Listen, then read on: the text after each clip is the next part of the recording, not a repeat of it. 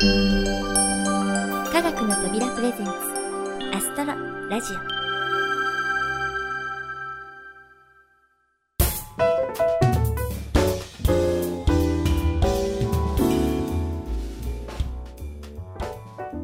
皆さんこんにちは土屋あゆ子です。さて前回のあゆこの星空探偵社最終回スペシャルはいかがだったでしょうか？楽しんでいただけたでしょうか？まさかね最終回の最後の最後にあんな風になってしまうなんて。まあね真面目なブラック星博士さんっていうのはやっぱり似合わないですからね。仕方ないですよね。というわけで今回は1年続いたこのシリーズを振り返ろうというスペシャル企画第1弾です。インタビュアーは科学の扉プロデューサーの小林さん。そして素晴らしいお客様をお迎えしましたのでその模様を早速お聞きください。うぞ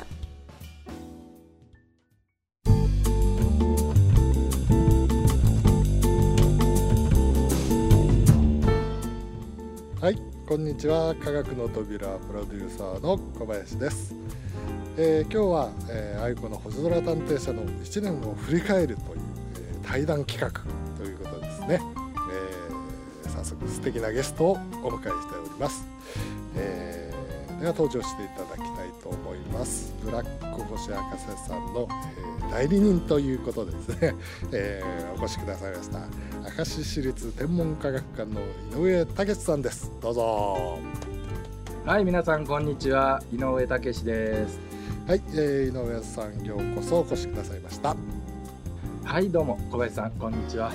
えーどうもお世話になっております。今日はよろしくお願いいたします。はい、こちらこそよろしくお願いします。えっ、と今日はブラック星博士さんの、えー代代理人ということで、えーよろしいんですよね？えーまあ一応ね一応ね。建前上そういうことになっておりますので、えーお願いいたします。はい、了解です。じゃあ、えー今日はですね井上さんにブラック星博士さんの、えー気持ちをですね代弁していただけると、えーいうことですんで、えーいろいろお話を伺いたいと思います。はい、まあ大丈夫です。えーブラックの気持ちは100%理解していますし、突然ブラックが出てくるかもしれませんから 大丈夫です。なるほど。なんかその辺にじゃあ隠れてるのかもしれないですね。ブラック星博士さんはね。おーいブラック、あああいつでも出てやるぞ。あ、なんかいますね。なんかいますねね。横になんか今いてうんこういつでも話しますという体制みたいですああね。なるほど、えーそれはじゃあまあちょこちょこっと、えー、出ていただくと、えーいうことですね、えーでは早速、えーまあ、話題を進めたいと思うんですけれども、まあ、ある愛子のね星空探偵社の1年を、あー振り返るという、まあ、企画なんですけれども、まあ、最初に、えーと井上さんにですね私が1年前に、えー日立の JPN の大会だったと思うんですけれども、えーブラック星博士でちょっとネットラジオやりませんか？なんていう軽くお,、誘いをしたと思うんですけれども、えーまあその時はですね飲んで盛り上がって、えーみたいな感じで、まあ、軽く引き受けていただいたんですが、えーその後こう台本とかをお送りしてですね、えまあ、ちょっとよそで、えまあ、今まで他にこうやってないような、えちょっと変わったコンテンツだったと思うんですけれども、えその辺をですね、えー台本をご覧になってた時に、えーどんなかどんな風に受け取られたかなというのをちょっとお聞きしたいんですけれども。ああいやあのもともとですね、えーインターネットラジオに興味持ってましたので、えあのそれをやりたいなと思いながらもなかなかその第一歩を踏み出すのっていうのはそれなりに大変ですから、えお話しいただいた時にもうこれは本当にいい縁ができたなということであの喜んでお引き受けしようと。で、えー実際台本を見た時なんですが、ーはいはいはい。うんまあでもブラックの気持ちとかですね、ええー本当によく掴んでおられるなと思ってですね。ああそうですか。ええええ。あのブラックも喜んでますよ。あねブラックあわしのことをなツンデレとか言ってななんだこいつはまったく。なんでわしがツンデレだってわかるんじゃ。ああなんか怒ってますけどね。まあまあ大丈夫です。あの彼非常に喜んでましたね、ああそうですか。ツンデレなんですね、ええ。はい。なかなかねあの僕らのデレの部分っていうのは見たことないんですけど。いや井上さんにはきっとデレの部分が出てるんですね。いやーわしはななんかブラックが突然してきましたけど。わしはなあゆあゆのなあの声がなたまらんのじゃ。ななんかあのようわからんおっさんになっておりますけどね ブラックが。まああのほっといきましょう。まあいずれにしてもですね、はい。あのなかなかよくできたストーリーでああありがとうございます、設定も良くて面白かったなと思ってますね。ああそうそう言っていただけるともうねお声をかけた甲斐があったと。いうもんですけれどもそんな甲斐あってですねブラックホシャカさんの、かげだと思うんですけれども途中でね、えー iTunes ストアの方でランキングが1位になったりとか、あああれはすごかったですね。まあねもう奇跡的な、まあ、はっきり言えばああの瞬間の最大瞬間風速で。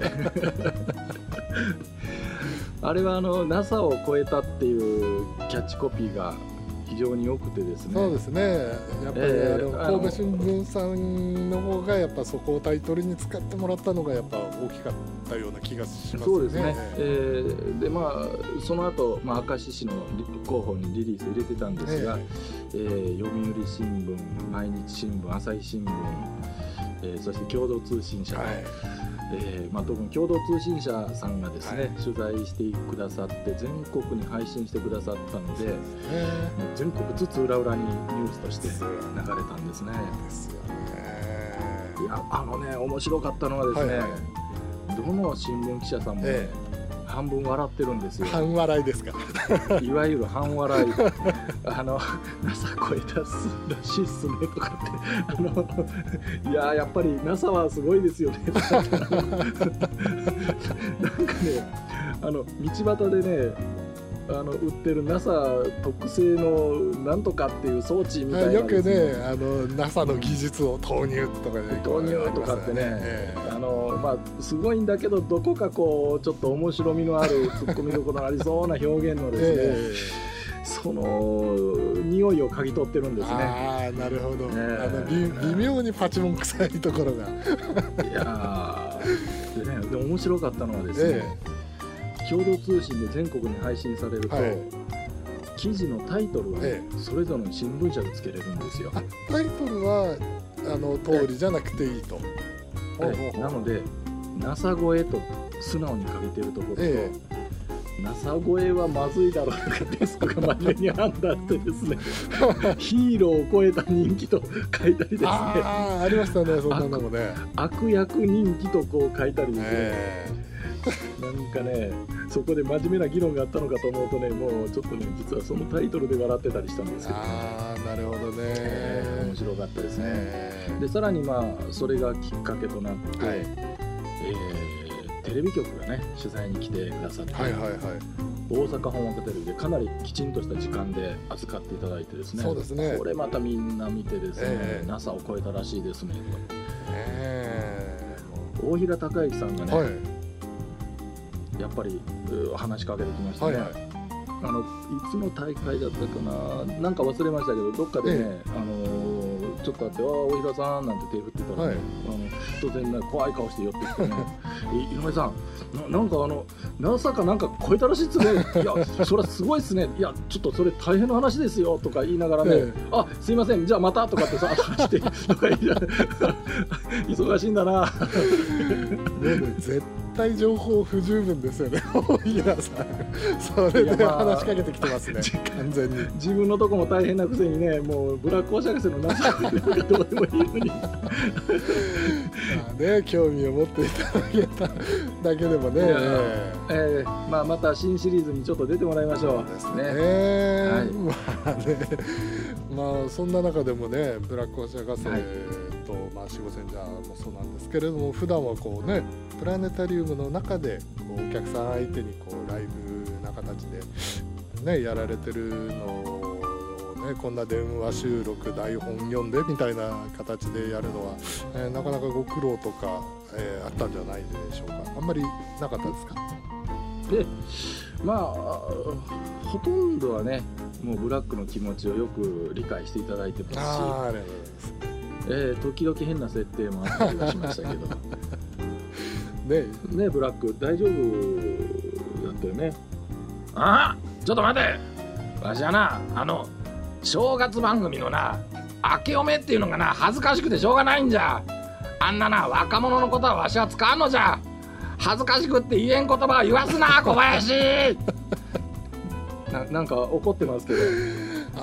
まああいわゆるとな挨拶できたからよかったけどななんか結局はあいわゆると話がしたかったみたいですねあーなるほどね。ねそうですね、もうねあいあいもねねいい声でちゃんとずっとね務めていただいてさすが声優さんというところを見せていただいたような気がしますけどいやねあいうあいうファンからはねあのブラックの声を消してくれという声が出てね 申し訳ありません。一応コンビというかコンテンツの一部ですのでご容赦くださいと。いねやーああいうああいうファン多いんですよ。そうですか。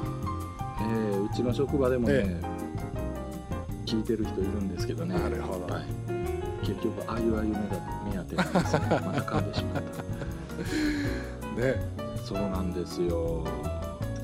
いやーしかしまあいいですね。はい。まあしかし名場面というとですね、ええ。やっぱり最終回のはい「守護センジャーとブラックの地球を救う話」ねあれも台本がこう大暴走しましてですね。はい。えー皆様には台本守護センジャーとねブラックがねこう読み合わせてね「おいブラックお前ちょっとかっこよすぎないか」とかね。ね終始ね男前系でしたもん12人ね出てくるぞどうするんだとかね。あのあれで最終回でもうブラックも死んでしまったと思ってる人がいるんですよ。リスナーの方にそうですか。あのささ最後まで聞かずにですね。あのもうあのもうあの静かな場面もうあのもしね、ええ。ブラックがこれで死んでしまったと思ってる人がいたらですね、ぜひあのシーンという音の後の最後までちゃんと すいません。ああれで聞き終わって涙を流してああ終わっちゃったのかってこう悲しんでる声を聞いてますのでその方方ぜひ、最後まで聞いてください。すみません。はいあの、最後までぜひ聞いてください。終わって土屋い子でした。の後にえーフあと付録がちゃんとえーシークそレットその後付録がちゃついてます。あの10秒ぐらい我慢で聞いてください。じーっと聞いてるとちゃんとその後オチがありますから。えはい。ーねあれもねいやあの結局ブラックホース博士が助かるのはもう分かってることなんでどこまで引っ張ろうかなと思ったらですねついぞは普通の枠を飛び越えてしまいましてですね。まあこれはこれでなんか付録的なもん感じでいいかななんて思ったんですけど。人がいたんですかやっぱり。いやいやいらっしゃいますよ。もうねあのメールいただきましたから終わりなんですね。悲しいです。あいや悲しいですってあのいや生き返ってるんですけど。そうですか。ね。まあそんなはい。そんな終わりな方のでぜひ聞いてくださいね。DMK さ聞いてくださいね。んはい。ね。まあ、そんな終わり方をしたと思われている、えーシリーズなんですけれどもまたこう衣替えをしてですね、えーはい。新たに新シリーズが、えー始まる予定でございまして、えーそちらのお話にちょっと移りたいと思うんですけれども、はい、えーまずはですね私の方からタイトルを、えー発表させていただきたいと思います、えーはい。題してですね「アイコのサイエンスバー」というわけでございましてバーッときましたね。バーッと。はい。えーもう名前からしてですね、えー星空探偵社のもうそのまま流れを汲んでいるという感じなんですけれどもね、えー実はこれの大元のね、えー企画というか発案は井上さんの方から、えーいただいたわけなんですけれどもね、えーその辺ちょっと、えーこんな意図があってみたいなところをお話しいただけると嬉しいですけれどはいはい。あの実はですね、えーまあ今回までのシリーズですね、はい。これはシナリオがあって、ええー実はまあ答えをいただく方も、まあ、アレンジはあるんだけど基本的にはその枠の中でお話しいただくというスタイルでしたそうですね。ね。もう全体的にお芝居のスタイルだったんですね、でまあ、あのより一歩ちょっと踏み込んでですね、えー今度はなんかこうフリートークの要素を増やしてですね、はいえーまあ、その方の魅力をうまく引っ張り出せるような面白い話を引きずり出せないかなっていうのは一つは発想としてあったんですね。ね。ゲストの方のそういう、えーパーソナリテあィを引き出してみたいと。ええゲストの方のおフリートークを引き出せる、はい。それと2009年の世界天文年なんですね、はい。でまあ世界天文年を盛り上げるために、はいえー天文あるいはまあその周辺のね、えー分野のですね、えーまああこういう人の話聞きたいなっていうキーマンになるような方の話を、はいえーまあ、いろいろ取り上げて、えー紹介するような形にしたら面白いんじゃないかなっていう、まあ、この辺りが私のアイデアですね。なるほどね。そうですね。まああのーそうなってくるとですね、いろいろと、えーインタビュアーが大事だと思うんですけれどえーはい、井上さんの方からこうプランを持っているということで、えそうなんです、はい。えー実はですね私2人のマネージャーなんですね。え1人はブラック星博士なんですが、はもう1人は明石の星博士という人がおりましてです見ねたことないんですよね。明石の星博士はね、ええ。ブラックよりも歴史は古いんですよ。あら、そうなんですか。ええあの実はブラックは明石の星博士がダークサイドに落ちた姿じゃないかという説もあるぐらい。あ、なるほど。こう人としてはもしかしたら同じなのかもしれないと。いやいや同じではないんです。同じではないんですか？分離しました、はい、分離はしてるんですけど、ね。ええー。まあですからブラックの頭の星の形も、はい実は明石の星博士が頭にかぶっていたといいますかね頭の形のパロディーだったんですねあれはえなるほど。しかし誰もわからないパロディーえーそのね明石の星博士さんっていうのはまあどう、はいえーどんな人物なんでしょう？えあのまずですね声がね井上とよく似てるんですね。そうですか。またしても。はい。もうすごくよく似てましてね、はい。あの性格も非常に近くてですね、ええ。えあとまあ頭の形が星型で白衣を着てるというぐらいですえかね。ああのーなんとかベーダーみたいなんじゃなくて白衣なんですね。ええ。はい。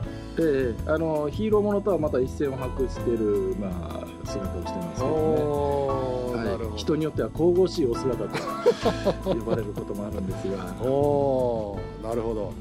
じゃあえっ、と、はいまあ結構そういう姿ですねあのああああとか笑ったりとかはしないんですね？いやあのしませんね、はい、あの非常に真面目な正しい星博士正しい星博ただし、ただし頭は星の形。士。なるほど。ちなみにですね、明石の星博士のファンがいるんですよ。またこれずいぶんコアなファンですね。コアなファンですええよ。そのすごいですよ。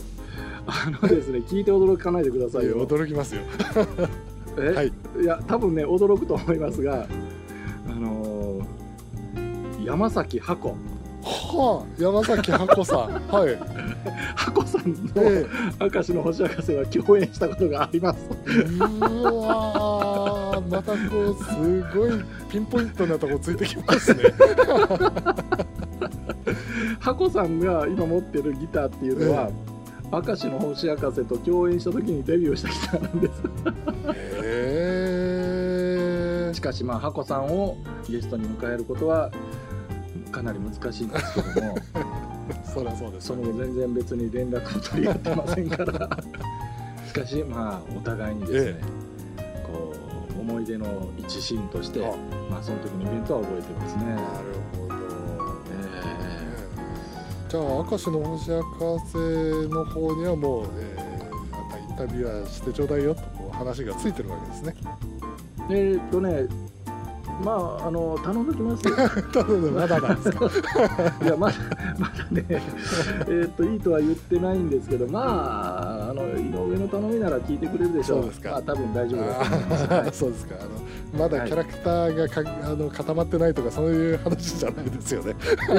キャラクターはねもう完璧に固まってます完全に固ブまってます。ラックよりも古いですから。ああそうですかそうですか、はい。わかりました。じゃあまあそのはい。証の星博士の登場も、えー楽しみなんですけれども、じゃあ、はい。えー気になるのが、えーブラック星博士の行方ですが、えーあどうなのくブラックもね。首ということ ブラックはねまああの出たけりゃ出てもらうと。出たけ出てもらうと。うんやりたかったらどうぞなるほど。とねブラック。何を言うんじゃ！わしはな絶対にな出てやるんじゃ。うんわしもなインタビュアーとしてないろんな人に話聞きに行くからな。もし話を聞きに行くことがあったらぜひ協力してくれ。あああああまあなんか言ってますけど。ますね。ええええ。まあ、あのブラックがどう出るかというのもお楽しみの場面かなとは思いますけどね。なるほど、ね、そんなブラック星博士にですね、まあどうせそう来るだろうと思いましてですね、えーはい。こちらからですねちょっと強力なキャラクターをですね、えー用意してぶつけようかなっていうのもねちょっと画策しておりますんでですね。おお、強力なキャラク えター。えー井上井上さんもブラック星博士も楽しみに、えーお待ちくださいと、えーないるほど。う感じなんですよね。これはね、ええリスナーの皆様にもこれはかなり楽しみなポイントだということですね。すね。一応ね、はい。えーメインのラインは、えー、土屋愛子と、えー新キャラクター新キャラクターじゃないですね。もう子さんのキャラクターなんですけれども、えー、赤字の星博士と、えー、はい。いうことでそこにブラック星博士とそのまた謎の、えー新キャラクターがどう絡んでいくのかと、まあ、この辺を楽しみにね。なんかキャラクター祭りキャラクター。祭りですね。もう土屋愛子どうすんだみたいな感じで。いや、ああいうああいうファン100万人いますからね。100万人いますからね。はい、100万人のあいあいファンもがっかりさせないような構成になってる。えいうことでございますね。はい。もうだってあゆあゆいなきゃ閉まらないでしょそんな。キャラクター祭り状態で。どうすんですかあの多分ねブラックがいきなりね、え司会を始めたら1分ぐらいでねみんなクリックして消してしまいますよ。プチってもういいとかって。ねえー、とちゃんと皆さんには土屋愛子さんの声で癒されていただくと、えーいう部分は最後まで聞くと面白いというねねそういうのを目指したいですね。ははまあですねえーそんなこんなで、えーそろそろ、えー時間の方もなくなってきてしまったんですけれどもですね、えーはい。最後に、えー井上さんますかね。ブラックお茶博士とか足のお茶博士いろいろいらっしゃいますけれどもみんなの気持ちを井上さんが代弁していただいて、えーリスナーの皆さんに新シリーズの意気込みなど、えー一言お願いできますでしょうか。はい。2008年はオリンピックイヤーでした。2009年は世界天文年。ね世界天文年で世界中の人類が心を一つにする年なんですね。その世界天文年を盛り上げるためにもこのシリーズぜひね頑張っていきたいと思ってます。あゆこのサイエンスバー。サイエンスバーに訪れる人が気楽にお話をする中でああなるほどって思わず膝を打つようなそんな話が出てくるなと期待しています、えーこのシリーズいろんなねそこでしか聞けない面白い話いっぱい登場しますので皆さんぜひ楽しみにしてください。よろしくお願いいたします。はい、えー、と今日ですね、えーブラック星博士の代理人ということで、えー、明石市立天文科学館の井上滝さんに、えーお越しいただきました、えーそれでは井上さんありがとうございました。はいありがとうございました。ブラックなんか言うか？あわしのことも忘れないでね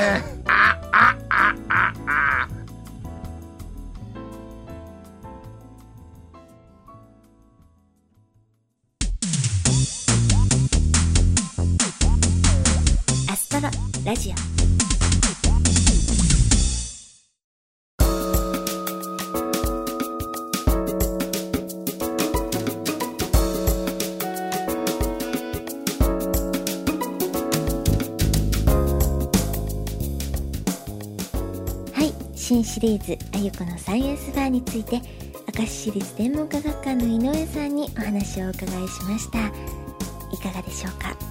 今度はね明石の星博士さんというニューキャラクターも登場するとのことで私も本当に楽しみです。ぜひご期待くださいね。さて前回お話ししました通り次回もセカンドシーズン突入スペシャルパート2です。こちらではもう一つの新企画の鍵を握る人物とのインタビューをお届けする予定になっています。そして一足早くエンディングテーマが衣替えです。新しい曲は科学の扉制作の世界天文年向けビデオで使われている「祈り」という曲でこれはあのホルスト作曲組曲惑星の中の木星のカバー曲なんです。では途中からになりますが少しお聴きください。